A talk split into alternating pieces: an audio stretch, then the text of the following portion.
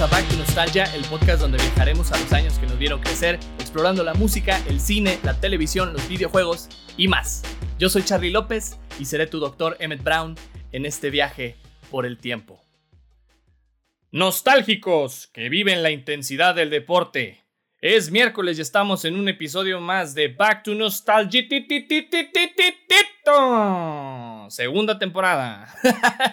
¿Cómo están? Me da mucho gusto saludarles. Espero que estén muy bien en este miércoles nostálgico. Y el día de hoy te quiero platicar de qué se va a tratar este episodio. Creo que por lo que acabo de dar de introducción, ya sabes más o menos por dónde va el tema. Pero en este episodio vamos a explorar los sucesos deportivos que marcaron el año de 1990. Estamos explorando en esta segunda temporada el año de 1990.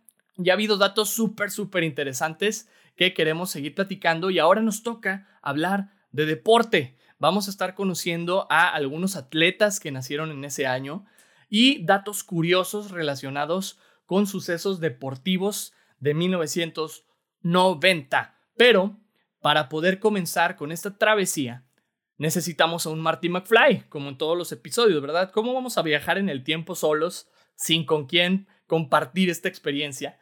Así que en este viaje por el deporte me acompaña mi amigo Miguel Ceballos. Miguel, ¿cómo estás?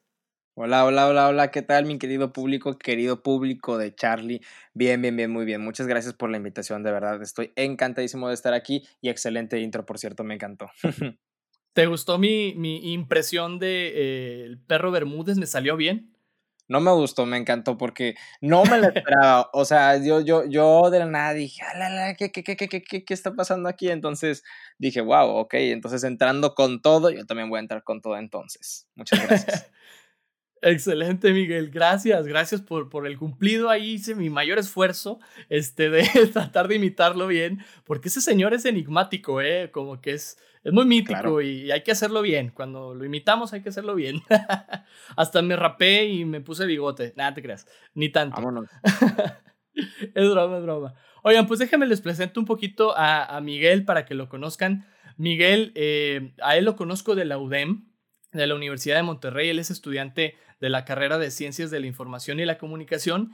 Y por lo que yo lo conozco, él es súper apasionado del deporte.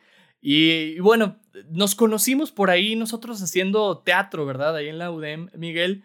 Y, vaya, qué chido que, que, nos acompañes el día de hoy al podcast. Terminamos, empezamos por el teatro, terminamos por el deporte y ahora estamos grabando un podcast, Miguel. ¿Cómo ves? Increíble. Yo creo que son de los saltos o de las cosas que uno nunca piensa que pueden pasar, ¿no? Nos conocimos en teatro, como dices, y ahora estamos aquí hablando de deporte. Y pues bueno, también hemos tenido otros encuentros, ¿no? Entre clases, pláticas y pues bueno, ahí varios momentos. Así que bueno, ya M aquí, yo estoy listo. Eso es todo, Miguel. Oye, para que la gente te, te conozca un poquito más, platícanos de ti, tú en qué semestre vas, qué proyectos traes o en qué andas ahorita, platícanos. Yo soy productor y locutor de radio y podcast.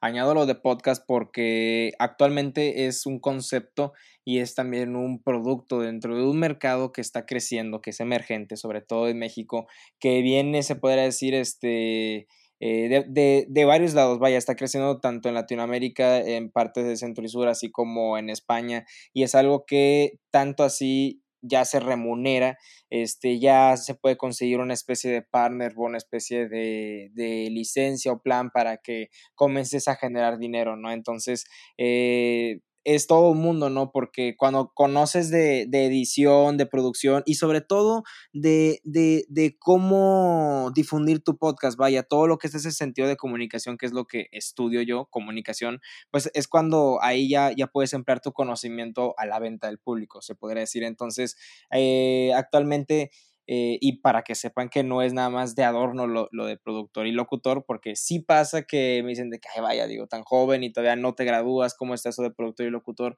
Pues actualmente estoy produciendo un podcast para una asociación civil que se llama Ser Joven Nuevo León. Es una asociación que eh, tiene varios estudiantes, de hecho, de la ODEM están dentro de ella y es, este, se podría decir, e, estatal o local, vaya, de aquí.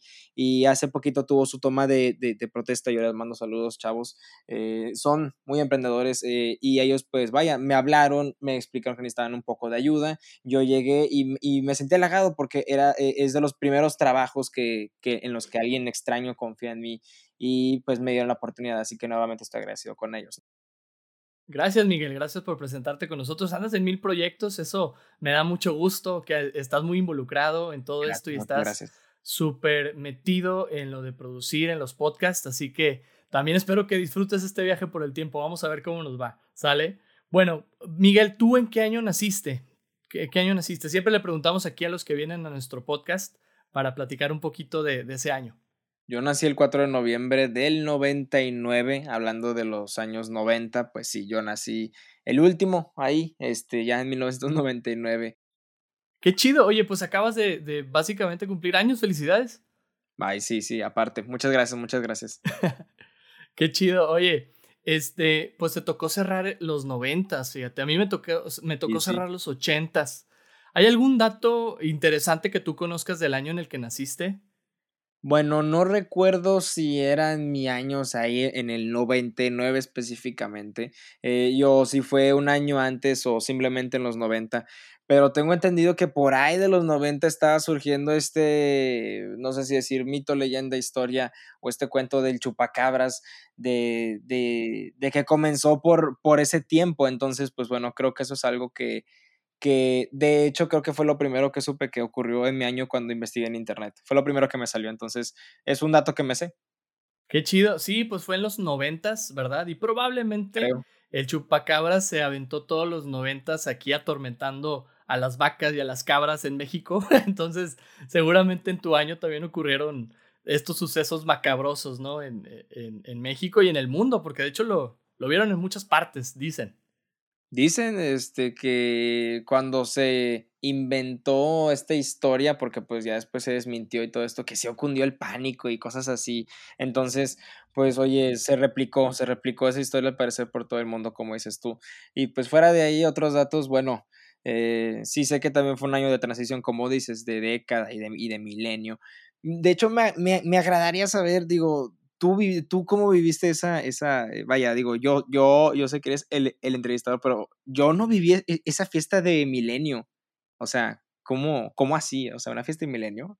Sí, fíjate, yo tenía 10 años en el 99, estaba chavito, entonces no entendía muy bien qué estaba pasando, solamente sabía que era año nuevo, como todos los años nuevos eh, que ocurrían, pero yo creo que me di cuenta que ya estábamos en otro siglo, ¿verdad? Y en otro milenio, ya cuando empezaron los 2000, a mediados de los 2000, como que ya, ah, ok, ya entiendo que, cómo funciona esto de cambiar de año, de, avanzar en el tiempo.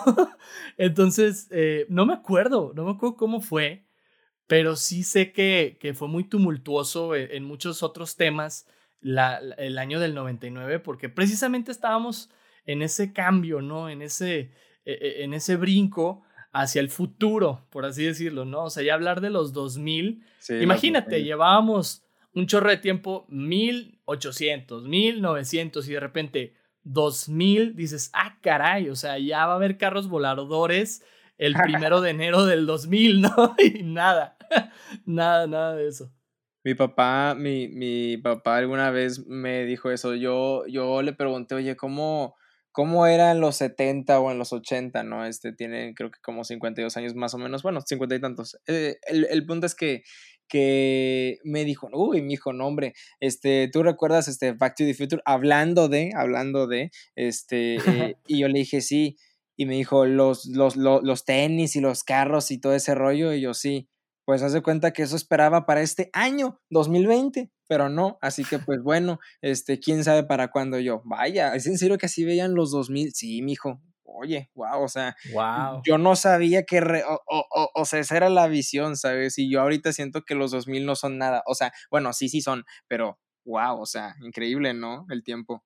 Sí, Increíble. Y mira, precisamente que estás hablando de, viajar en el tiempo y de cómo lo veían, pues ya vámonos, vámonos a, viajar en el tiempo en este mismo instante. Claro, vámonos. Y te pregunto lo mismo que le pregunto a todos nuestros invitados, Miguel. ¿Estás listo para este viaje por el tiempo? Vámonos, claro que sí.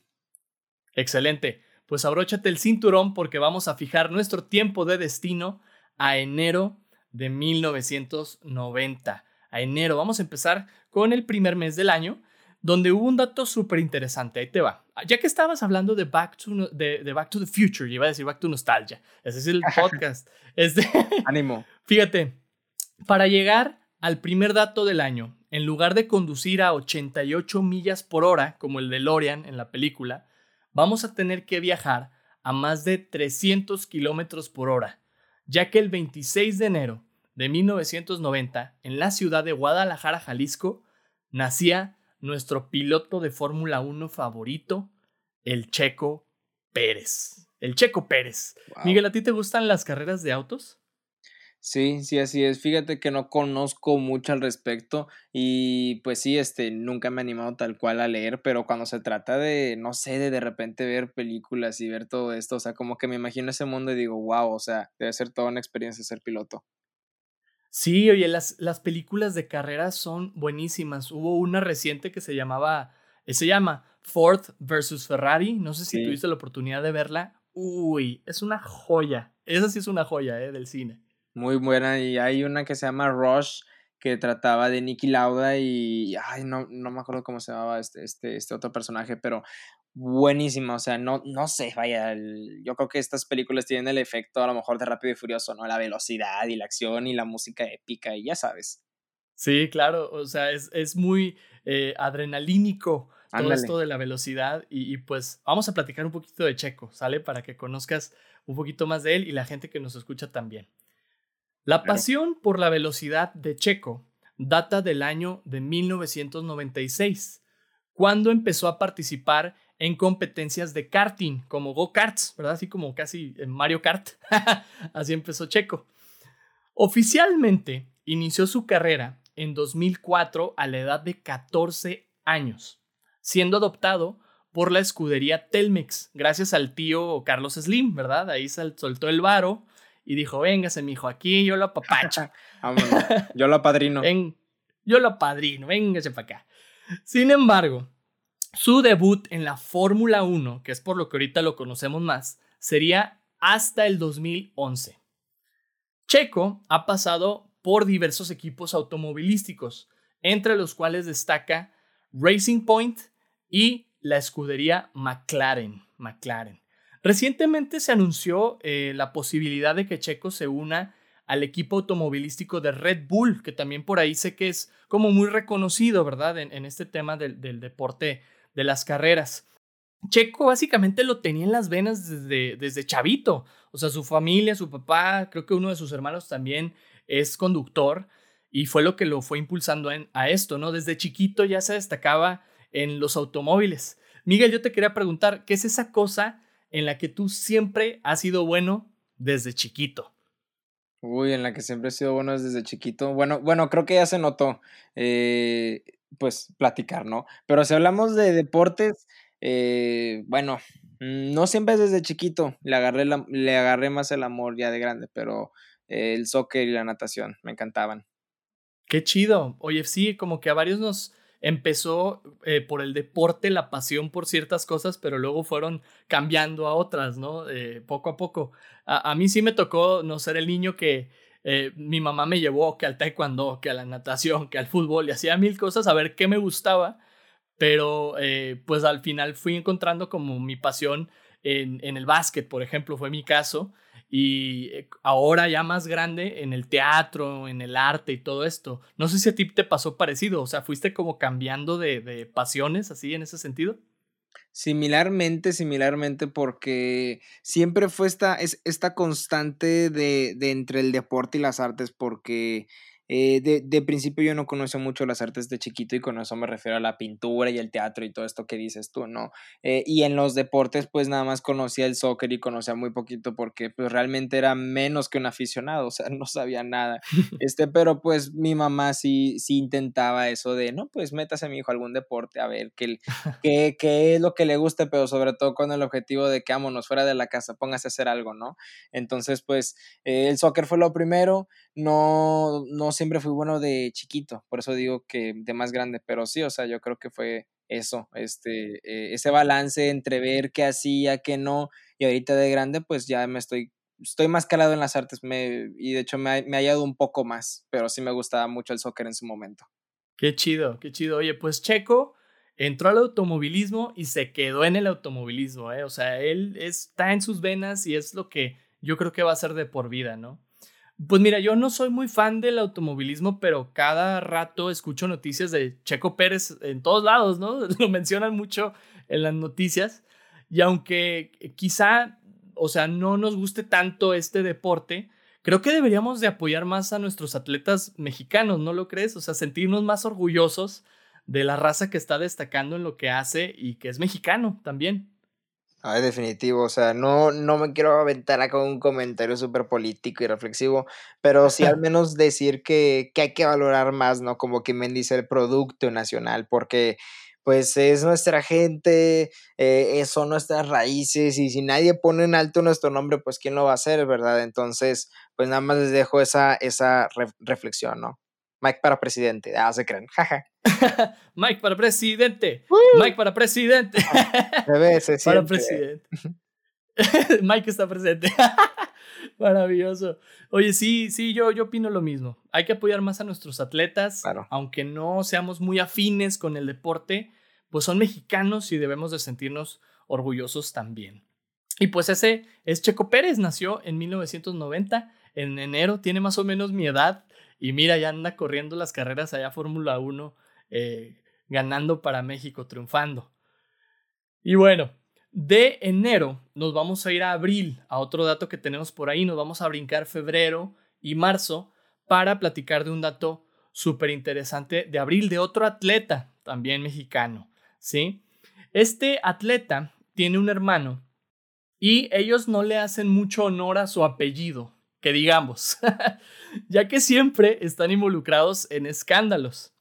La temporada pasada de Back to Nostalgia hablamos acerca del hermano mayor, así que teníamos que hablar de este brother también ahora en esta temporada.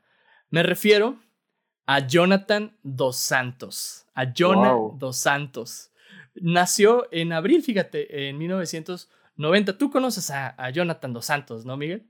Claro, yo creo que la mayoría, al menos de los mexicanos, lo hemos escuchado alguna vez. Sí, y si no es por él, es por su hermano. Ajá, o sea, por, por cualquiera de los dos, yo, yo pienso que nada más eh, escuchas Dos Santos y ya piensas en alguno. Sí, espero que hayan agarrado mi chiste de no le hacen mucho honor a su apellido. dos santos, como que ah, a veces Irónico. no son muy santos, que digamos. claro. Pero bueno, déjame te cuento más de, de Jonathan. Jonah nació el 26 de abril de 1990 en Monterrey, Nuevo León. Sí, señor. Es regio de nacimiento. sí, fíjate.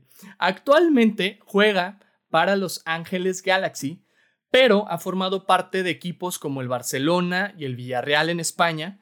Y a todos los equipos que lo han movido, no sé si te habías dado cuenta de esto, a todos los equipos que lo han movido, se ha reencontrado con su hermano Giovanni.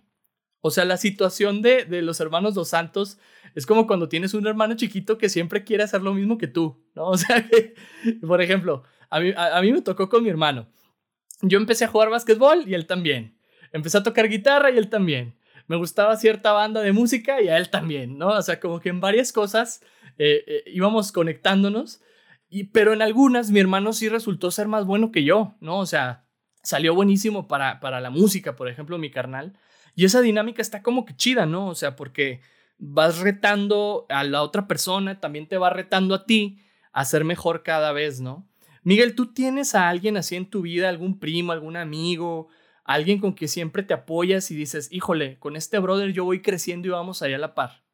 Yo crecí como hijo único y soy hijo único, así que no realmente tuve a alguien, pero como que me dice, existen los primos hermanos, las primas hermanas. Entonces, eh, a pesar de que yo fui el primer varón de, de, la familia y el segundo mayor, porque la primera persona fue mi, mi, mi prima, siempre me apoyé pues en ellos, este, en mis primos, este, primero con, con mi prima tenemos una diferencia de unos dos, tres años más o menos y siempre fue como mi hermana, entonces ella fue, se puede decir, mi apoyo y sí, casi pasaba eso, ¿no? Lo que ella hacía yo lo quería hacer, recuerdo que ella tenía este juego de cartas de Yugi y yo por eso luego me compré las cartas para jugar, ¿no? Este, y así, ¿no? Lo mismo con un Game Boy, hablando de, de saltos en el tiempo con un Game Boy, entonces pues ya te imaginarás, Charlie.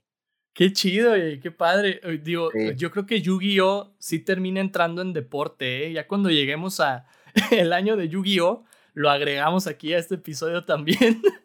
Pero qué chido, qué padre que, que, vaya, aunque eres hijo único, encontraste con otras personas como e, esa figura, ¿no?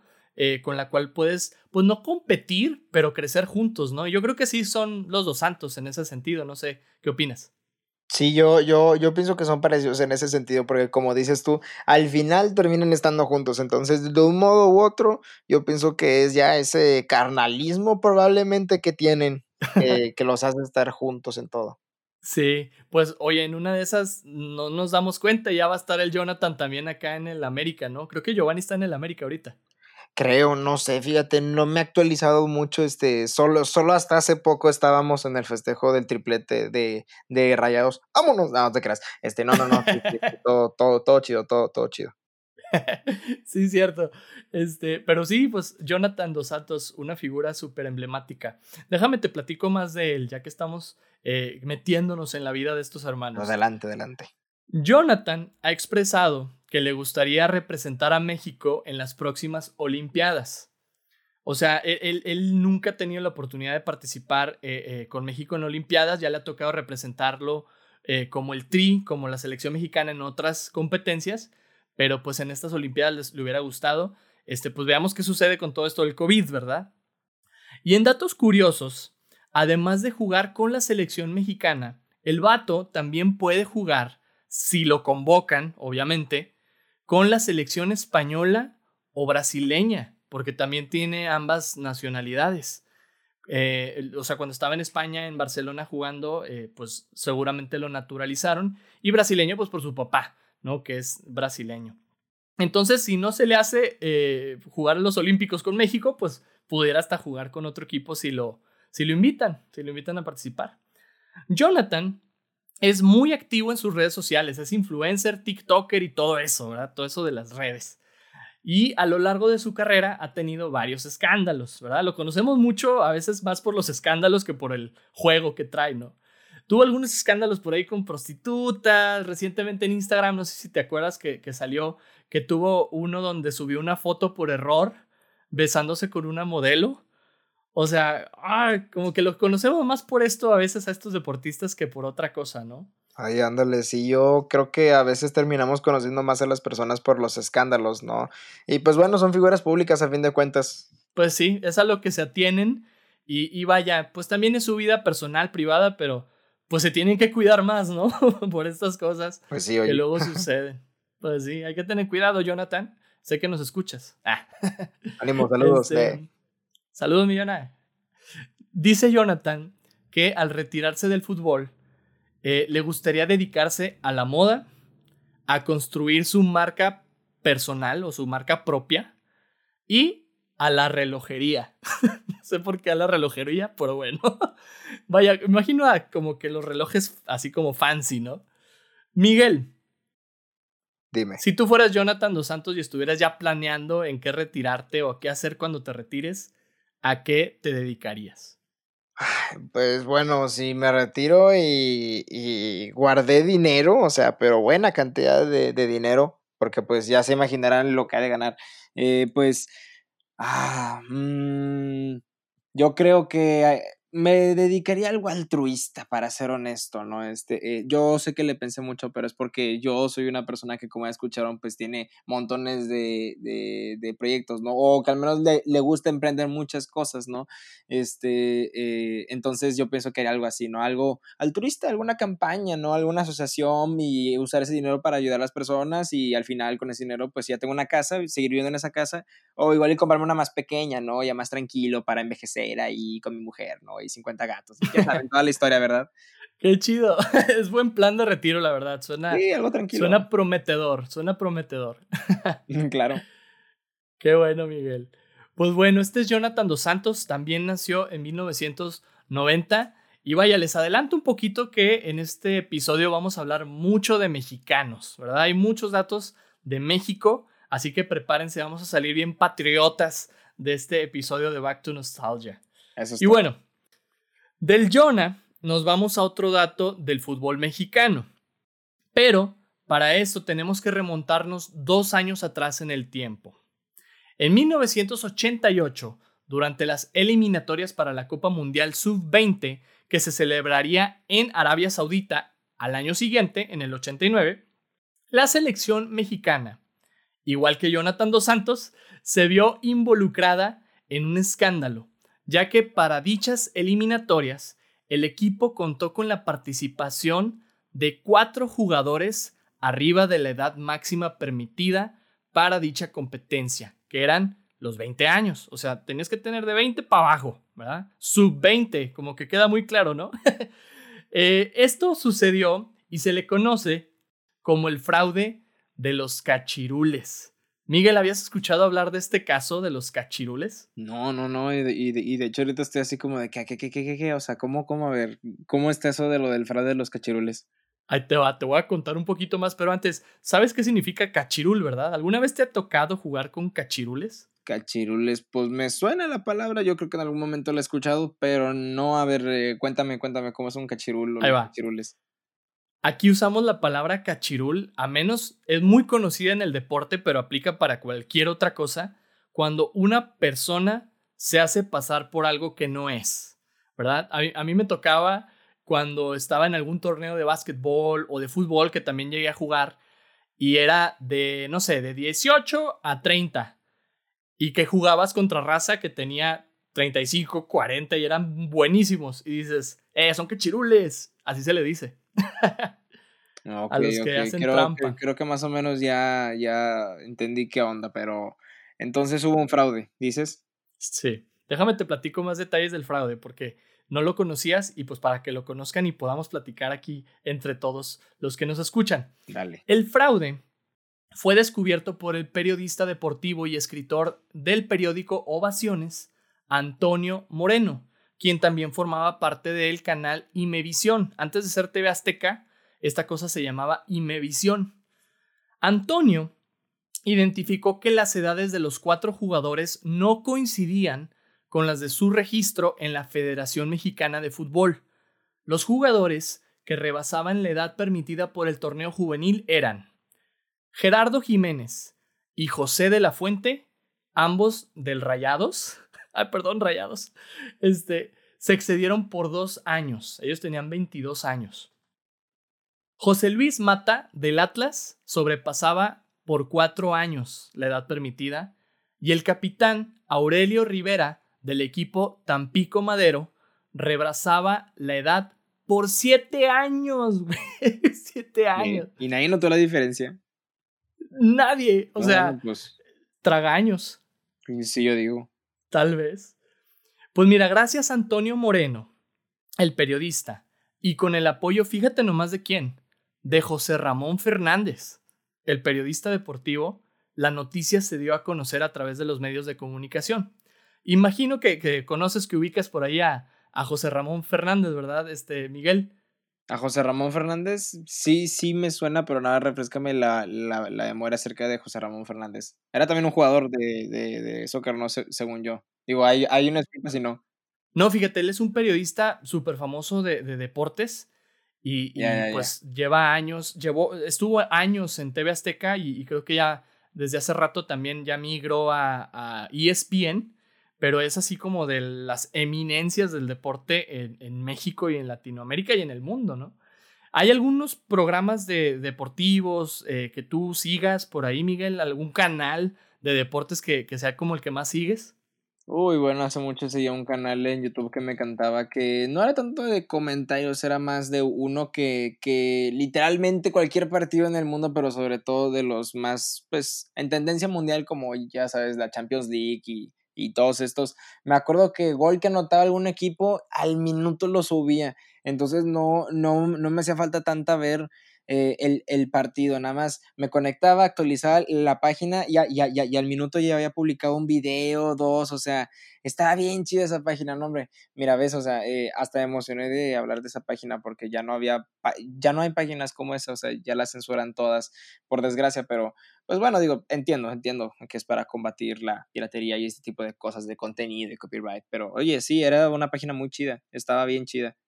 Qué chido, es que eh, eh, veo que nos tocó como vivir el deporte en, eras diferentes, ¿no? A mí me tocó más lo de la tele y quizá a ti también, pero ya con las redes dices, es que ya no necesito ver el noticiero deportivo, o sea, ya todo lo tengo aquí a la mano y me entero más rápido por redes de los marcadores, o es más, estoy viendo el partido en vivo, ¿no? En Twitter o en Facebook, y ya como que el periodista deportivo tiene su papel, pero ya no es tan, eh, tan conocido, tan popular, ¿verdad? Ah, por ahí, no sé si ubicas a, a Faitelson, por ejemplo. Ah, bueno, sí, ya, y así comenzamos a hablar de Faitelson, o, o bueno, mira, todavía más local de, de, de Aldo Farías y la mentada de madre que, que, que se la aplicaron, oye, bueno, pues ahí sí es otro rollo, pero sí, sí, sí, sí, lo conozco. Sí, pues fíjate, Faitelson eh, fue compañero muchos años de, de José Ramón Fernández en TV Azteca. Eh, y, pues sí, o sea, hay, hay, como un legado ahí de, nuestros periodistas deportivos. Y, pues fíjate, uno de ellos se aventó esta investigación y sacó a la luz toda esta información. Déjame te cuento más de lo que encontró eh, Antonio Moreno. Básicamente, la Federación Mexicana de Fútbol le pidió a los jugadores dar edades falsas a la hora de sacar sus actas de nacimiento. Por eso pudieron jugar en las eliminatorias para el torneo sub-20 de la FIFA. Y de hecho, se llegó a decir que solo dos de los jugadores de la selección sub-20 sí eran de la edad correspondiente para el torneo y que todos los demás no. Pero esto fue solamente un rumor. De los que sí se pudieron comprobar son de estos cuatro jugadores que te mencioné. Y miren, más información. La CONCACAF sancionó a la selección sub-20 con dos años de suspensión de toda competencia. Primero, fíjate, está bien curioso lo que pasó. La Federación Mexicana de Fútbol acudió a la FIFA para que les tiraran paro. Así como, oigan, nos pusieron esta eh, sanción los de la CONCACAF, ayúdenos para que no nos afecte. Pero al enterarse la FIFA de la situación que ocurrió, decidieron extender el castigo a todas las demás categorías de la selección mexicana, incluyendo la selección mayor. El castigo inició el 30 de junio de 1988, por lo que esta sanción dejaba automáticamente a México fuera del Mundial de Italia 1990. Wow. O sea, esta situación ocasionó que no pudiéramos participar en ese mundial y, y, fue como toda una controversia en ese entonces. ¿Te imaginas un mundial sin México, Miguel? Pues no, bueno, es que no es como que México sea acá, eh, bueno, España en su momento, ¿verdad? Cuando era wow, o, o, a lo mejor eh, otros países como Francia, ¿verdad? Pero, oye, la verdad es que no, yo pienso que no es lo mismo. No, no, no, para nada. Pero fíjate, la FIFA dijo, oye, pues está portando mal la Federación Mexicana de Fútbol, pues vamos a castigarlos parejo, ¿no? y le dio para todos, a todos los representativos de fútbol les sancionaron y los eh, pues vetaron de las competencias por dos años. Wow. Fíjate, tampoco México pudo participar en las Olimpiadas de Seúl de 1988. O sea, ya estaban clasificados para las Olimpiadas y por esta sanción no pudieron jugar ese, ese mundial. Miguel, ¿cuál es el castigo más bañado que te ha tocado que te pongan tus papás, por ejemplo? Ya que estamos hablando de castigos. El, el, castigo más bañado. Bueno, fíjate que yo, yo creo que he tenido la, la, la, la, fortuna de tener unos papás que nunca me castigaron tal cual. Este, eran más como de darme posiblemente lecciones, vaya, de que yo aprenda de que pues si me pasó algo malo, pues me pasó y, tengo que aprender de eso, ¿no? Claro que sí me cuidan mucho, pero mm, el castigo más fuerte yo, y yo creo que ha sido el primero y único que me han dado en toda mi vida fue cuando un día me dejaron en mi cuarto este, eh, para que aprendiera porque no, no, no me acuerdo qué pasó, creo que había rayado la pared o algo desobedecí, que el punto es que me dejaron en mi cuarto como que me dice ahí, este, te quedarás ahí hasta que aprendas y, y pues no vas a cenar, ¿no? Este, como que me dice, pues vete a tu cuarto sin cenar, ¿no? Pero no, al, al, al, al final yo, o sea, aprendí, pues sí, sí comí, pero sí me bastó eso, ¿no? Sí dije que, wow, no, no lo vuelvo a hacer. sí, oye, yo espero que la selección mexicana haya aprendido también de este castigo, ¿no? De, híjole, si nos la bañamos, ¿no? Como que no vuelve a pasar, lo prometemos. Y mira, desde entonces, vaya, México, vaya, en otros escándalos ha estado, ¿verdad? Pero a los mundiales ha llegado, ¿verdad? Nada más esa ocasión, pues no, no lo logró. sí, de hecho. Sí, y vaya, no fue por el nivel futbolístico, fue más por por el castigo que les pusieron. Así que cuando vayan a jugar en un torneo, por favor asegúrense de que la edad de sus jugadores sea la correcta. No anden de cachirules por ahí, ¿verdad? No anden de cachirules por la vida. ¿Cómo ves, Miguel, este dato? Uy, pues yo creo que ahora sí que como mexicanos fue un chanfle total o un big chale, ¿no? O sea, no, no sé qué expresión de nosotros utilizar para poder decir lo, que ocurrió en ese entonces, porque oye, es una mexicanada eso, o sea, discúlpame que sea tan despectivo, pero ¿cómo se te ocurre hacer eso? O sea, y, y siete años de diferencia uno de ellos, no, hombre. Pero bueno, yo, yo creo que este, para, para, para los que han hecho trans alguna vez, ahí con un número, con la edad ahí, este, ahí yendo al Oxxo, este, pues eh, entenderán lo, lo que es eso cuando te descubren, ¿no? Aguas, ¿eh? Saludos para todos. Saludos para todos los que están en el Oxxo ahorita. Ándale. ahí queriendo hacer la tranza. no tienen la edad, ¿eh? Saludos. Con la fake ID. la ID falsa, no la saquen. Ándale, ándale aguas. Ah, gracias. Qué chido, qué chida analogía, ¿no? Digo, creo que aplica, o sea, esta es una lección para todo México, ¿no? Al final de cuentas, todo lo que pasó en este suceso. Claro. Pues bueno, ahí aprendimos un nuevo dato, Miguel, para que lo compartas ahí a la mesa con todos tus familiares. Se van a acordar, seguro. Gente que, que sea mayor va a decir, mmm, sí, los cachirules, mmm. yo, yo, yo, pienso, de hecho, yo, yo, yo creo que si le pregunto a mi papá, él es fanático del fútbol, se debe de acordar. Sí, yo creo que sí. Muchos de nuestros papás o amigos que son mayores seguramente se acuerdan. Y bueno, de este suceso muy, muy lamentable y muy mal México, nos vamos al mes de junio. Nos vamos a brincar el mes de mayo para pasar a junio. Y bueno, aunque México no haya podido participar en el Mundial de Italia 1990, como quiera hay que hablar del evento, ¿no? Pues vamos a platicar qué pasó en ese Mundial, ya que el campeonato se lo llevó la selección de un país que estaba resurgiendo de las cenizas, Miguel. El 8 de junio de 1990 comienza la decimocuarta Copa Mundial de Fútbol, donde la selección de Argentina y Alemania se verían las caras en la final, quedando como campeón la Argentina Federal. Ah, dije Argentina, no, es que empiezan con dos, las dos empiezan con A, la Alemania Federal. Este, con marcador de 1 a 0. Ya sé por qué me confundí, fíjate, es por esto. Cuatro años atrás, Argentina le había ganado la final del Mundial a Alemania. Fíjate nomás dónde. En el Estadio Azteca. ¿Qué? en México 86. Se celebró el Mundial aquí cuatro ah, años atrás. Así que qué oso, Miguel. O sea, imagínate. Celebraron el Mundial cuatro años atrás en México y cuatro años después, México no jugó el mundial que seguía por tramposos. Uy, o sea, pues eso te digo, o sea, pues cómo se te ocurre, ¿no? Pero, pues bueno, digo, ahora sí que esperemos que haya una lección, como tú dices, para la nación. Ojalá, ojalá que sí. Y como dices, para la nación, nada más para el fútbol. Oye, pues. Para todos. Para todos. Y sí, pues esta fue como una dulce venganza de los alemanes del, del mundial anterior porque pues perdieron la final contra Argentina, ¿no? Alemania obtenía así su tercera Copa del Mundo con este triunfo de Italia 90. Miguel, ¿tú te emocionas cuando viene el Mundial? ¿Te, te gusta la experiencia de vivir el Mundial? Uy, a mí me encantaba la experiencia de vivir el mundial cuando estaba en el colegio ya por primaria y secundaria, porque, hombre, mira, era, e, era, un rollo, era, este, la maestra llegaba y recuerdo que, bueno, un día antes nos decía, no, pues miren, eh, mañana ropa libre y comida y de que qué está pasando mañana, vamos a poner el mundial, es el partido de México y es una hora de clase y que no sé qué, y, ay, qué chido. Entonces era esa experiencia, o sea, a mí me encantaba, ¿no?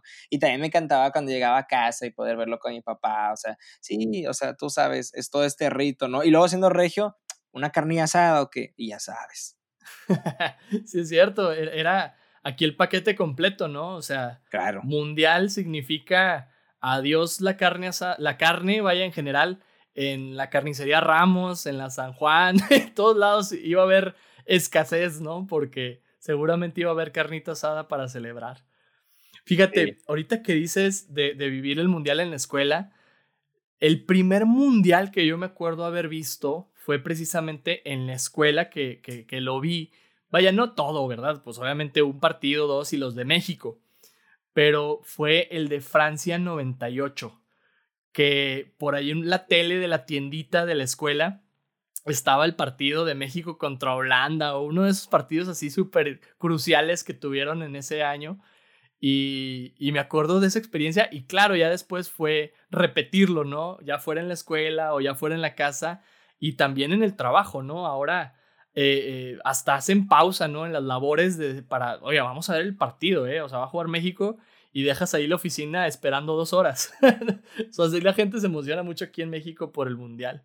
¿De cuál Mundial es el del que más te acuerdas tú, Miguel, de los que has vivido recientemente? Del Mundial que más me acuerdo. Ay, a ver. Mm, bueno, el que más me acuerdo fue cuando estaba en la secundaria, que fue aquel de Holanda, si mal no me acuerdo eh, del Robin, hijo de su nombre, pues ya. Él no era penal. No, quiero tocar heridas, llagas, cicatrices, entonces mejor no hablemos de, porque va a ocurrir un golpe de estado, ¿no? O sea, oye, en aquel entonces, Dios mío, o sea, eh, tremendo, tremendo. O sea, yo me acuerdo que cuando vi eso grité y dije, no, y pues bueno, ya sabes, ya sabemos el resto de la historia. Sí, es, ese mundial fue fue el, el, el más cool. Recuerdo que varios partidos los vi con mi papá y otros con mis amigos, entonces estuvo bien chido. Qué chido. Si no me equivoco, fue el de Brasil, ¿no? Creo que fue el de Brasil. Ah, oye, sí, no me acordaba. Sí, oye, eh, aquella tajada. Uh, y por cierto, Data, a mí me encanta, me, me, me, encanta ser portero. Cuando yo jugaba soccer, era portero. Entonces yo dije, wow, increíble. Qué chido. Sí, oye, pues él no era penal, ahí dejémoslo. Ya basta, ya, heridas ya están cicatrizando, ya cerraron. Este, pero bueno, pues mira, vamos a platicar más de Italia 90. El triunfo de Alemania se convirtió en algo muy, muy simbólico, ya que un año atrás dio comienzo la reunificación del país tras la caída del muro de Berlín. Acababa de ocurrir eso, ¿no? Entonces los alemanes estaban como sintiendo todavía más unidos, más patriotas entre ellos, ¿no? El triunfo ayudó entonces así a consolidar la unidad nacional, ¿verdad? Eh, que, vaya, siempre que hay mundiales, ganemos o no, México se une, ¿verdad? A nosotros nos toca eso siempre. Sí. Sí. Algunos consideran el Mundial de Italia 90 como el peor mundial de la historia, debido al bajo nivel futbolístico de los equipos. El promedio de goles, fíjate nomás, el promedio de goles por partido fue dos goles. o sea, súper pobre. El más bajo promedio de goles en la historia de todos los mundiales. Muchos equipos jugaban para empatar, jugaban de manera defensiva o no proponían el juego. Por lo tanto, la FIFA definió que para el próximo mundial, los equipos ganadores en un partido recibirían tres puntos en lugar de dos. Porque si no me equivoco, antes era ganabas, te daban dos. Perdías, creo que te daban cero. Empatabas uno y uno, cada quien. Pero dijeron, no, no, no, porque así hacen trampa y no juegan. Vamos a ponérselas más difícil, ¿verdad? Eh, así que bueno, el, esa fue una de las cosas que cambió. También otra cosa que cambió fue que el portero no podía tomar el balón cuando un jugador de su mismo equipo le daba el balón con el pie. O sea, antes sí estaba permitido, te paso el balón, lo agarro. Ah, eh, ahora ya no, ¿verdad? Tiene que ser con la cabeza, con el pecho, con otra parte del cuerpo. Pero antes se permitía, entonces eso detenía mucho el juego, ¿verdad? Era muy aburrido. Miguel, eh, vaya, eso fue en el 90 y, hubo muchos cambios. Ahorita estamos con la situación de la pandemia. ¿Crees tú que los mundiales vuelvan a ser como antes? ¿Va a haber cambios? ¿Tú qué opinas? Vaya, tanto en el juego como, como ah, también de, de audiencia. No sé qué opinas. ¿Cómo crees que vaya a pasar esto de los mundiales a partir de la pandemia?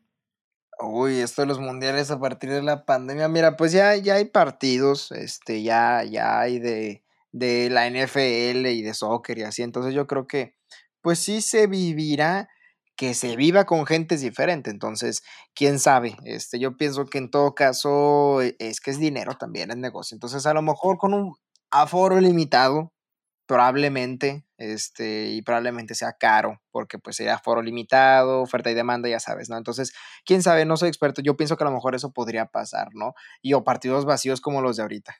Sí, pues yo creo que así va a ser. Y, esperemos que, que, vaya, no cambien reglas del juego, ¿verdad? Eh, con este tema, que yo creo que no es necesario. El juego debería seguirse jugando igual pero la experiencia va a ser muy distinta, ¿no? Imagínate un mundial donde tú estás en tu casa viéndolo y oh, no hay nadie viéndolo en vivo. Es como que mm, yo creo que van a poner gente grabada, ¿no? Así como que el sonido esté como de, de la gente del estadio, así como que... Así como gente gritando. No sé cómo lo vayan a hacer. Yo, yo, yo, creo que, que pueden hacer lo mismo porque es que la otra vez estaba platicando esto con mi papá y me dice, eh, hijo, pues, digo, porque surgió esta conversación, hace cuenta, hace cuenta, de hecho creo que tengo un déjà le dije, oye, ¿para qué opinas de un partido vacío? No, pues la verdad es que se nota cómo afecta que no hay una tribuna, o sea, se nota cómo, cómo es que falta esa emoción, esa adrenalina, entonces, bueno, ya te imaginarás que quizás no va a ser lo mismo, o sea, la misma emoción, ¿no? Desde nuestras casas a lo mejor, pero ya no será lo mismo. Así es, pues esperemos que no haya tanto cambio y que podamos regresar a los estadios ya este, después de esta pandemia. Esperemos que así suceda. Y mira, para cerrar el dato de Italia 90, en algunos datos curiosos, el Mundial de Italia 1990 fue el primer mundial en la historia en ser transmitido en alta definición. Nunca antes había ocurrido porque no había la tecnología, ¿verdad? Fue el primer mundial en tener un videojuego para PC. Nunca había antes habido juego de, de como el FIFA. Estos son los orígenes del FIFA por así decirlo. ¿sí? Wow. Italia fue el primer país en ser anfitrión de un mundial por segunda ocasión. O sea, antes de esto siempre había sido el mundial en otros países distintos y Italia fue el primero en repetir, como quien diría, ¿no? También sería el último mundial de la Unión Soviética y de países como Yugoslavia y Checoslovaquia debido a la disolución de la USSR en 1991 por la disolución de la, disolución de la Unión Soviética. Y por último, fíjate, este dato está bien interesante, ya que estábamos hablando de mexicanos. Un uruguayo nacionalizado mexicano, Edgar Codesal, fue el árbitro de la final. Y fue el árbitro que marcó el controvertido penal en el minuto 83 que le daría el gol y la victoria a Alemania. Pues mira, no fuimos al Mundial a jugar, pero tuvimos un árbitro mexicano pitando la final. ¿Cómo ves, Miguel? Ándale, estando en todo como siempre. Así es, triunfando. Ahí los árbitros siempre triunfan mucho, ¿eh? En, los mundiales, los árbitros mexicanos. Eh, yo creo que son de los que podemos sentirnos como más orgullosos, ¿no? En, en, este tema del fútbol. Al parecer yo, yo creo. Sí. Y bueno, de el mes de junio nos vamos a julio con otro dato que tengo para ti. Y para este dato tenemos una musiquita que dice tan tan tararán tan tan canelitas marinela. Esta melodía anuncia el dato del que vamos a platicar a continuación. Ya hablamos de dos atletas mexicanos en este episodio, pero vamos a platicar de uno más. Ahí te va. El 18 de junio de 1990, el mundo del box vería llegar a una de sus más grandes estrellas. En el pueblito de San Agustín, Jalisco, nacería Santos Saúl Álvarez Barragán, mejor conocido como el Canelo Álvarez. Miguel, ¿a ti te gusta este tema del boxeo?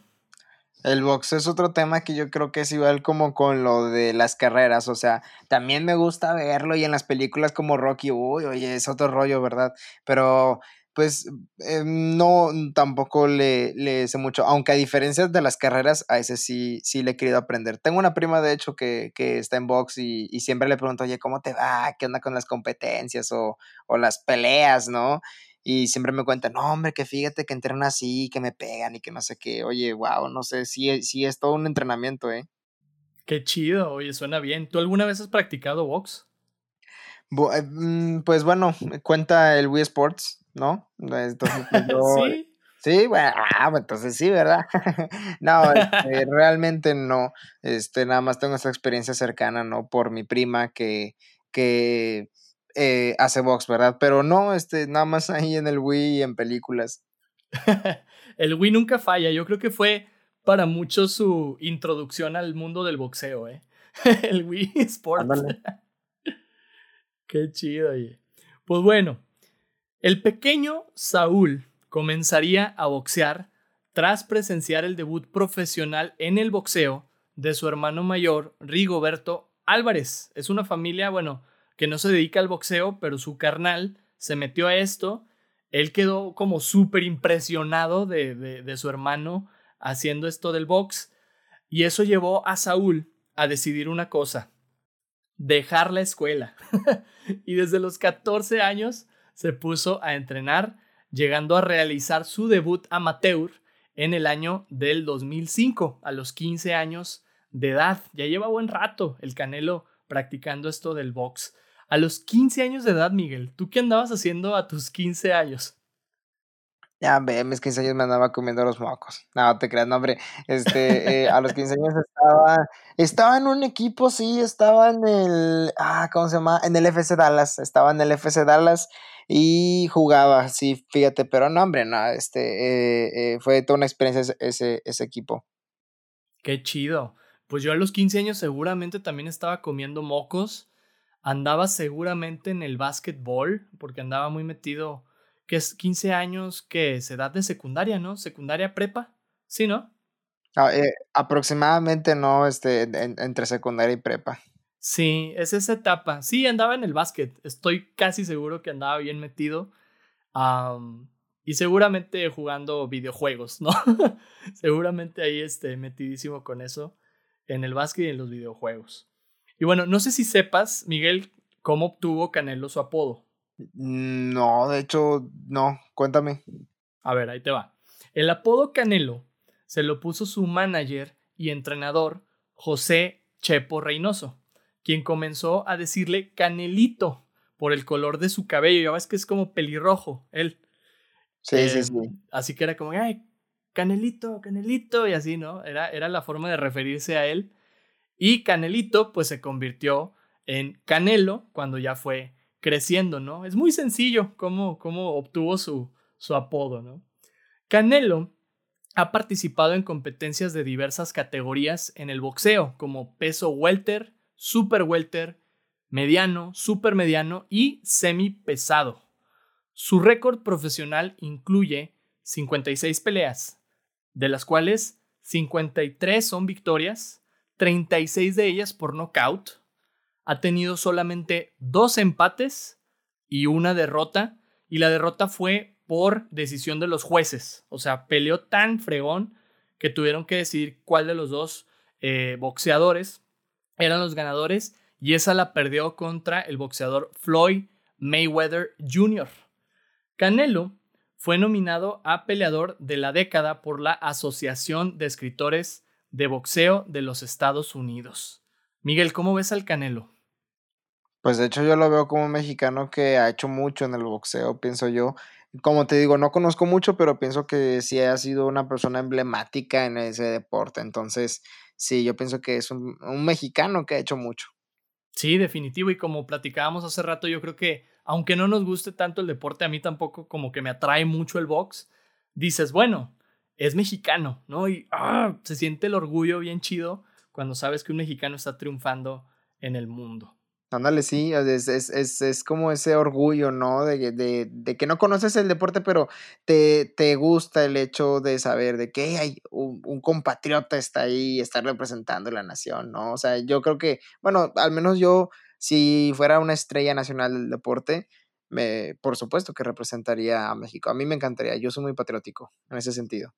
Qué chido, qué chido. Pues podemos representar a México en mil cosas más, ¿verdad? Quizás sí ya no se nos dio tanto el deporte, me incluyo, este, ya nos toca quizá representar a, nuestro país en otras cosillas que, que, andemos destacando, ¿no?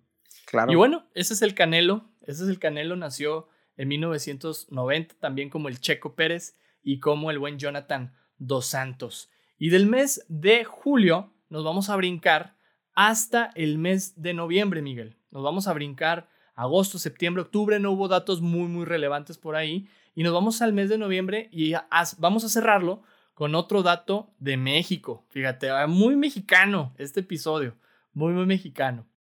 Y bueno, en este último tema no va a ser la excepción. Vamos a hablar de México y te quiero platicar de un evento que se llevó a cabo en nuestro país. El año de 1990 sería testigo de los décimo sextos Juegos Centroamericanos y del Caribe, con México como sede. Nos tocaría recibir estos Juegos deportivos, esta competencia deportiva en México. Dicha competencia se llevaría a cabo del 20 de noviembre al 4 de diciembre. Para quienes no conozcan quizá estos juegos o los hayan escuchado, tienen una historia bien interesante. Ahí te va, Miguel. Los Juegos Centroamericanos y del Caribe son un evento multideportivo donde se desarrollan competencias de disciplinas como atletismo, natación, polo, básquetbol, béisbol, fútbol, voleibol, balón mano, ciclismo, equitación, triatlón, pelota vasca, entre otros. Hay un montón de deportes que se practican por ahí, ¿no? Y Miguel, bueno, ya estábamos también ah, en datos anteriores hablando de las Olimpiadas, ¿verdad? ¿En qué disciplinas consideras tú que los mexicanos hacen eh, un mejor papel, ¿no? Hablando de las Olimpiadas o de este tipo de competencias internacionales. Uy, ¿en qué disciplinas? Bueno, eh, hace, hace tiempo eh, yo, yo, yo había notado que México estaba representando mucho en lo que era no recuerdo bien si era taekwondo y si era también béisbol y otras este, categorías como básquetbol también, pero pienso que son disciplinas que no reciben tanta luz, pero son disciplinas en las que también destacan, ¿no? Podría decir quizás soccer también, quizás localmente, porque internacionalmente pues si sí nos ha ido así como bien, pues también nos ha ido mal, ¿no? Entonces creo que esas otras disciplinas también eh, nos ha ido bien. Vaya, bueno, en general. Sí, fíjate, somos buenos en esos deportes, no, se nos da, ¿verdad? Sobre todo el fútbol, somos reconocidos por eso, pero hay muchas más áreas en las que también desempeña México un papel súper chido en, competencias internacionales. Déjame te cuento cómo nacieron los Juegos eh, Centroamericanos y del Caribe. Los Juegos nacieron gracias a la iniciativa de la Sociedad Olímpica Mexicana, la cual tras la pobre actuación de México en los Juegos Olímpicos de París en 1924, fíjate, nos estamos yendo a inicios del, del siglo XX, la Sociedad Olímpica Mexicana decidió organizar un evento polideportivo entre países centroamericanos para que el deporte en estas naciones aumentara de nivel competitivo, porque les fue muy mal en esos últimos Juegos Olímpicos. México sería el primer país en albergar los Juegos Centroamericanos y repetiría como anfitrión en diversas ocasiones. La primera fue en 1926, después en 1954, esta de 1990 de la que estamos hablando, y después volvería a ser anfitrión en el 2014, muy reciente, hace seis añitos. La competencia se celebra cada cuatro años Cada cuatro años se repite, es como las Olimpiadas, pero son nuestras Olimpiadas aquí latinoamericanas, por así decirlo, ¿verdad? Miguel, hablando de competencias internacionales otra vez, o competencias como esta, ¿te gustaría que se volvieran a celebrar los Juegos Olímpicos aquí en México? Ya nos tocó una vez, en el 68. Sí, yo, yo digo que, que sería toda una experiencia el hecho de que se festejen y poder ir a verlos. No, bueno, no lo sé, pero algo así yo pienso que estaría chido, ¿no? Como cuando la Fórmula 1 está aquí o, o toda esta cuestión de, de, que es el mundial, una parte va a ser que en México, pues es, es está, está chido que cuenten como que a tu país en eso. Sí, fíjate, y vaya, la vez pasada que tuvimos Olimpiadas, pues resultaron bien las competencias, ¿verdad? Pero hubo un tema súper fuerte ahí en el tema político, ¿no? Y social, con lo de la masacre de Tlatelolco. Así que vaya, si vuelve a hacer los Olímpicos, por favor que no se repita la historia, ¿verdad? Ojalá que eso no suceda aquí en nuestro país nunca más. ¿Crees que estamos preparados para recibir las Olimpiadas? O sea, hablando quizá como de infraestructura y todo ese tema. Bueno, yo creo que por eso es a lo mejor que ahorita se está buscando invertir en el deporte, ¿no? Digo, ya, eh, ya habíamos visto por ahí en meses pasados que el, presidente, bueno, el actual presidente de México, López Obrador, había eh, subastado una casa, creo, y este empresario de Monterrey, eh, Carlos Bremer, si mal no recuerdo, la, la compró y, y 100 millones de pesos fueron a parar para los jugadores de los Panamericanos, creo, y o algo así. Este, y pues bueno, con eso pues pudieron equiparse y hacer muchas más cosas, ¿no? En su viaje y en, su competencia. Entonces yo pienso que si se sigue invirtiendo, por supuesto que se puede tener esa eh, infraestructura y, y México puede competir con ello. Sí, ojalá que nos toque, ¿verdad? Ojalá que pronto nos toque repetir esa experiencia. Sería bien chido de tener las Olimpiadas aquí y pues un buen, un buen varo que entraría al país, pero también sé que es costoso este tipo de competencias internacionales. Pero bueno, en los Juegos Centroamericanos del Caribe, fíjate, han participado 37 países, entre los cuales destacan los países con más medallas que son México, en primer lugar, con 3.878 medallas. Segundo lugar, Cuba, con 3.562 medallas. Y en tercer lugar, Venezuela, con 2.419 medallas. En los Juegos de 1990, que son de los que estamos platicando en esta ocasión, Cuba fue el país con más medallas al acumular 322, dejando en segundo lugar a México con 299 medallas.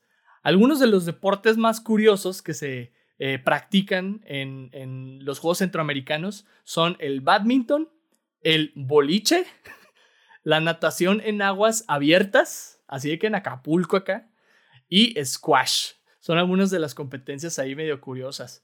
Miguel, si tú pudieras agregar un deporte a los Juegos Centroamericanos o a las Olimpiadas que no se juega ahorita, ¿cuál agregarías? Se vale todo. Todo, todo, todo, todo. Todo. Ah. Hasta las canicas. Hasta las canicas. Oye, ah, bueno. Mm. Ah, fíjate que he visto por ahí en, algunos países, no sé si sea de Europa o qué tan cierto sea esto, que hacen competencias. Se va a escuchar bien, bien, bien ñoño, pero es lo primero que se me ocurrió y yo, y yo creo que tendrían mucho espectáculo, quién sabe. Eh, competencias de sables de luz. O sea, Ajá, o sea, tómate eso, o sea, ¿cómo así? Pues bueno, algo así me encantaría ver, o sea, imagínate, no sé, o sea, pero personalizados, o sea, que diga, personificados, o sea, con la bata, eh, vaya, toda la ropa y las botas, ya sabes, todo, todo el rollo de un Jedi o de un Sith, o sea, que tenga esa temática, imagínate. Wow, yo sería el primer evento deportivo al que iría, si eso existiera. ¿Ves? Por eso. Sí, sí, sí. Oye, yo también soy súper fan de Star Wars y yo creo que todos estamos esperando que eh, el comité de las Olimpiadas agregue esa cosa lo más pronto posible. Hay que armar ya el change.org y mandárselo a todo mundo, porque sí jala, ¿eh? Sí anda jalando esa cosa. Sí, yo creo que si nos ponemos las pilas, tarde que temprano junto con este podcast se los llevamos allá a quienes organizan las eh, los Juegos Olímpicos o no sé, todos estos juegos que mencionas y que se incluya, ¿no? Ahí recolectamos la firma, ¿no? De Star Wars es patrimonio del mundo, gente, entonces entiéndalo, necesitan estar ahí esos juegos. Oye, qué buena respuesta, ¿eh? O sea, no hay nada que pueda superar esa respuesta que dices. Vaya, yo también he pensado y, y, vaya, Quidditch, que es este deporte de Harry Potter. Oh, Quidditch. Se juega. Sí se juega, o sea, sí hay un Quidditch que jugamos aquí los Muggles. Estaría bien fregón que agregaran esa cosa también.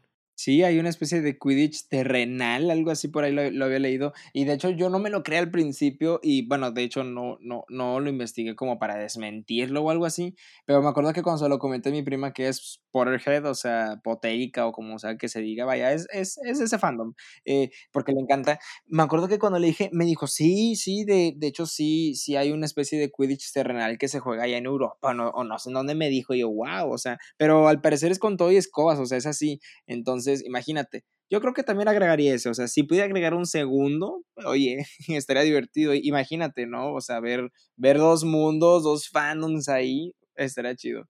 Estaría bien fregón. Yo he jugado Quidditch y sí sé eh, más o menos de qué trata. Es bien rudo el juego, ¿eh? Uno dice, ah, es de ñoños, porque es de Harry Potter. Pero no, ¿eh? Sí está, está pesadón. Está pesado el juego. Y yo creo que serían las competencias con mayor audiencia si eso fuera, ahí estaría todo mundo. Sí, yo creo que estaría bien chido. O sea, yo, yo no me lo perdería. O sea, al menos iría a una nada más para ver qué onda, ¿no? Y, y por cierto, wow, qué chido que has jugado Quidditch. O sea, no lo sé cómo, cómo, cómo es jugar Quidditch. O sea, wow, me, me, gustaría jugarlo, ¿no? Pero, pero sobre todo si se pudiera con la escoba. O sea, de ser real eso, de poderse, me encantaría. Imagínate volar y wow, no, bueno, ya. Ya, ya mejor no, no me alucino. Es que la verdad es que a mí sí me gusta mucho pues todo este mundo, ¿no? Que no sé cómo se categorizaría, pero sí, Star Wars, Harry Potter, El Señor de los Anillos. Bueno, me, encanta el cine, punto. ya lo había dicho. el cine y el mundo geek. Yo creo que serían las Olimpiadas geek. Órale, estaría fregón. Pues sí, fíjate, luego hacemos un especial de, de Back to Nostalgia del Quidditch. Yo creo que sí, sí tenemos mucho de dónde hablar y de qué hablar, ya que, ya que hasta lo hemos jugado por aquí, ¿no? Tenemos eh, Quidditch también en la historia, ¿verdad? Creo que es como un... Es un libro de Harry Potter, creo, de la escuela, ¿no? Que era como la historia del Quidditch, algo así. Pues ahí lo sacamos también, ¿cómo no? claro que sí. Excelente. Miguel, y con este dato llegamos al final de nuestro episodio, pero no sin antes platicar de algunos datos curiosos y menciones honoríficas de cosas que ocurrieron en ese año de 1990.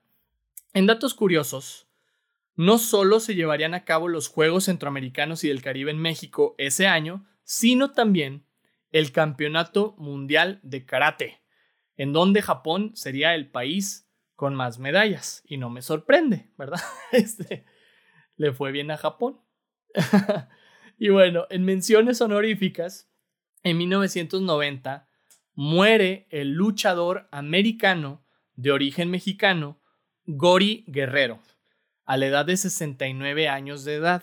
Fíjate quién era Gori. Gori es el patriarca de la familia de luchadores Guerrero. Por ahí, en, años anteriores, había un luchador muy famoso, Chavo Guerrero, y en la WWE había un luchador también muy famoso, Eddie Guerrero, y él era su papá, y pues murió ese año, fíjate. Fue también uno de los principales promotores de la lucha libre en México y en Estados Unidos, y dejó un legado súper importante. De hecho, Gori fue compañero de pelea de El Santo y hasta aparece en algunas de sus películas. ¿Cómo ves, Miguel? Compañero de pelea del Santo, wow. De hecho, hace poquito estuve, no, bueno, hace un año estuve en Guadalajara y, vi, y entré a un museo y estaban las máscaras y, y los trajes de, del Santo y de otros luchadores. Oye, toda una experiencia. Qué chido. Oye, pues tenemos una historia bien padre ahí en la lucha libre con estas figuras. Y bueno, pues lamentablemente perdíamos a Gori Guerrero, una leyenda de la lucha libre de México y de Estados Unidos, pero dejó un legado súper padre, ¿verdad? Sí. Y bueno, Miguel, llegamos entonces a la pregunta de la semana, pero siempre, antes de darte la pregunta de esta semana, checamos la pregunta de la semana pasada, ¿sale? La pregunta de la semana pasada fue, si pudieras inventar una nueva categoría del premio Nobel ¿cuál sería? Y tuvimos varias, respuestas, fíjate, de varias personas. También queremos que ahorita nos compartas la tuya. Pero hubo gente que se lo tomó como muy en serio y nos compartieron respuestas como las siguientes. Rafa Salazar dice, Premio Nobel a la empresa más sostenible. Ay, jole. Eduardo Martínez, Premio Nobel de Computación o Tecnología. Eso está padre, suena interesante. Eh, Rebeca Rebe Alvarado, Premio Nobel al impacto social más grande. Bea Cornejo, tu compañera de fórmula. Saludos. Este, saludos a Bea.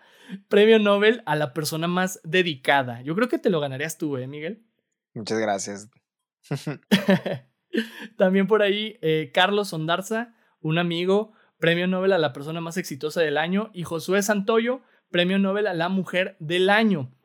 Pero otros se lo tomaron más en broma este, y nos compartieron cosas súper interesantes. Y a ver qué opinas tú, qué premio Nobel inventarías tú, Miguel. Sam Bule nos dice premio Nobel al mejor fact-checked. Que alguien cheque sí que un dato, ah, eso está mal, eh, check. Este, Bianca Campolongo eh, nos dice premio Nobel al profesor o profesora que supo usar Zoom. Ay, güey. Porque es raza que ni le entiende esa cosa, ¿verdad? Yo creo, ¿eh? Sí, yo creo que muchos maestros se lo, se lo ganarían. Bueno, creo. crees, crees, creemos, ojalá. Si existiera, ojalá. Pero, eh, ¿qué premio? ¿Qué premio? Bueno, por cierto, buenas respuestas, ¿eh? O sea, muy ingeniosas, tan, tan, tan, tanto para bien como, como para reírse, ¿no? Muy buena respuesta. Me encantó. ¿Qué premio? Uy, bueno, muy, muy buena pregunta. Mira, si tuviera que dividirlo en dos, porque así, así se dividió, eh, pues bueno, sería sin duda alguna un premio Nobel. Eh, yo pienso que eh, a reconocer también, este, eh, el impacto social, este, algo así me, me, gustaría porque pienso que eso incentivaría a la creación de otros proyectos que sean de subsidiariedad, pues, este, es decir, de sinergia con tu comunidad, este, para poder ayudarle y que haya causas más justas, ya sabes, todo este rollo, ¿no? Este, que quizás existe de un modo u otro, pero Sí, algo así, ¿no? Como ya lo había dicho Rebe, no, no, no me acuerdo qué persona, pero algo de impacto social.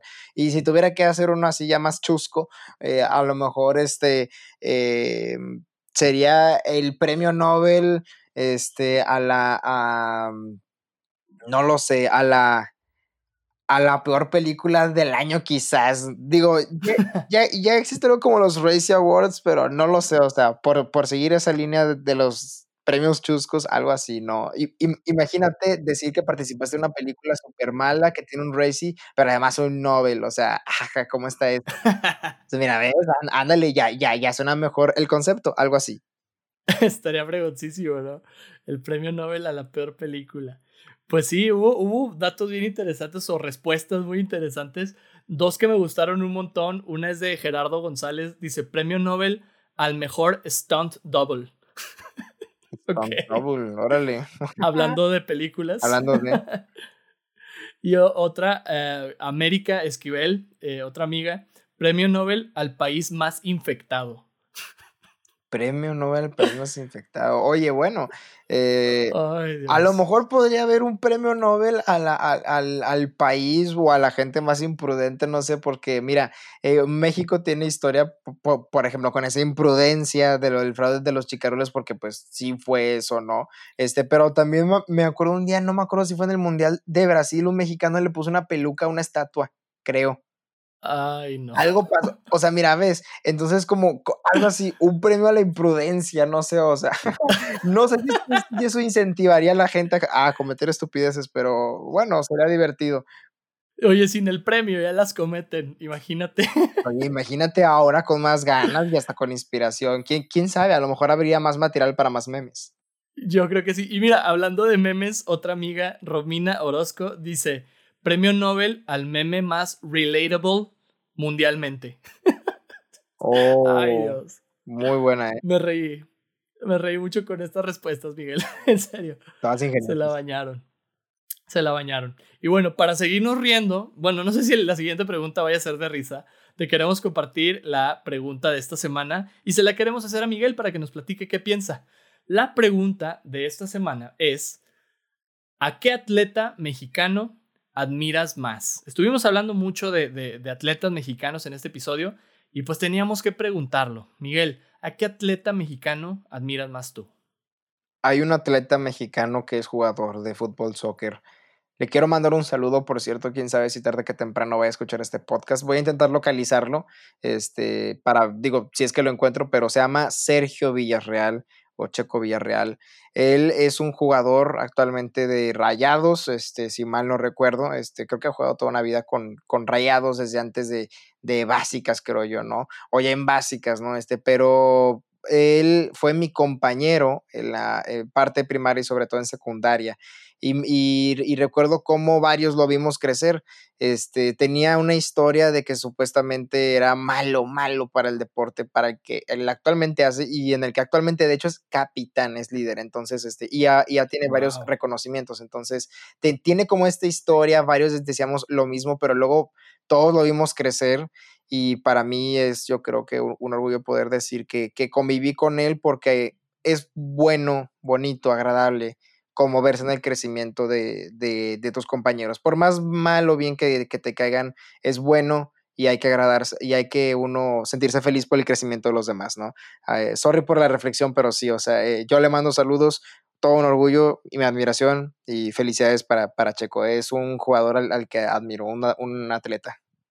Órale, pues felicidades a Checo, qué padre, qué padre dato y, qué chido que por ahí lo, lo ubicas, lo conoces y pues a seguir impulsando, ¿no? A estas personas que, que son mexicanos y que son de admirarse, ¿verdad? Definitivo. Yo pensando y pensando en mi respuesta, no me viene nadie más a la cabeza que Eduardo Nájera, basquetbolista mexicano de la NBA hace muchos años. Yo creo que fue el saber que había un mexicano en, el, en la NBA como un impulso muy padre para ese deporte aquí en el país, ¿no? O sea, saber que, que él era esa figura para nosotros de que sí se puede llegar a la NBA siendo mexicano. Eh, yo lo admiro mucho en ese sentido. Y también digo, para quienes se acuerdan de esto, obviamente te acuerdas de Eduardo Nájera, te acuerdas del pan eh, Wonder, del pan blanco Wonder, porque era el brother que anunciaba el pan blanco Wonder. Y, y, y vaya, era, era chido, ¿no? O sea, llegó a esos niveles de decir, anunció una marca de pan mexicano para, para que la gente sepa del orgullo que es ser un basquetbolista en la NBA. Y no, qué orgullo para, para mí el, buen Eduardo Nájera, ¿verdad? Si, si ubicas a Eduardo Nájera, ¿lo habías escuchado hablar eh, de él, Miguel? Me suena lo del Pan Wonder, fíjate. Me, eh, no, no, no te quiero mentir, pero me suena lo del Pan Wonder, todo esto que dices, este, pero no realmente, no. Pero yo digo que al igual que Checo, que, que es gente a la, a la que ves crecer, ¿no? Y o a la que dices tú, vaya, o sea, son mexicanos, ¿no? Eh, pues te da esta inspiración para lanzarte y yo también quiero y quiero poner en alto mi nacionalidad, ¿no? Eh, entonces, pues bueno, muchas gracias Charlie, de verdad, por invitarme. Sí, no, hombre, gracias a ti, Miguel. De hecho, te quería preguntar, ¿disfrutaste de este viaje deportivo por el tiempo? Por supuesto, de hecho me encantó cada dato y sobre todo lo del fraude de los cachirules y mencionar lo del chupacabras. Estuvo divertido. Me trajiste varios recuerdos. Qué chido, qué bueno que, que hicimos el viaje por el tiempo y, y, nos fuimos a visitar esos años que nos han visto crecer. Y bueno, antes de cerrar, Miguel, cuéntanos cómo te pueden encontrar las personas en tus redes sociales. Platícanos por ahí. En mis redes sociales. En mis redes sociales pueden encontrarme en Instagram como alex-ceballosi. Eh, ahí estoy yo. Y mi perfil es, es, es, es público, ahí, ahí, ahí, me encuentro como productor y locutor para que puedan ver este, qué es lo que hago, este, ahí mis aventurillas, ¿verdad? Este, y pues también ahí en Facebook como Alejandro Ceballosi, tanto perfil como página, ahí me pueden este, eh, encontrar.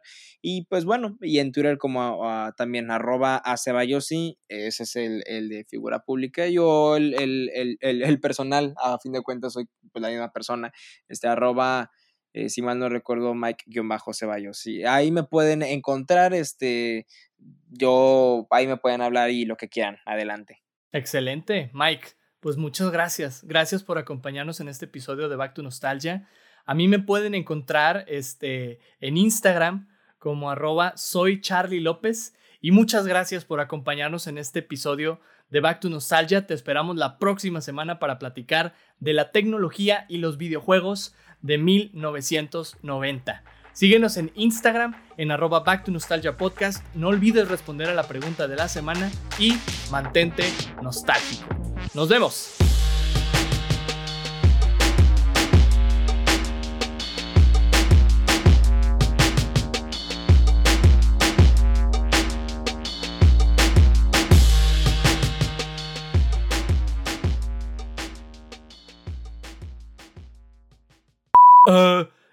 I hate Mexicans. Uh, o sea, ya, ya que la chingada con ese cabrón.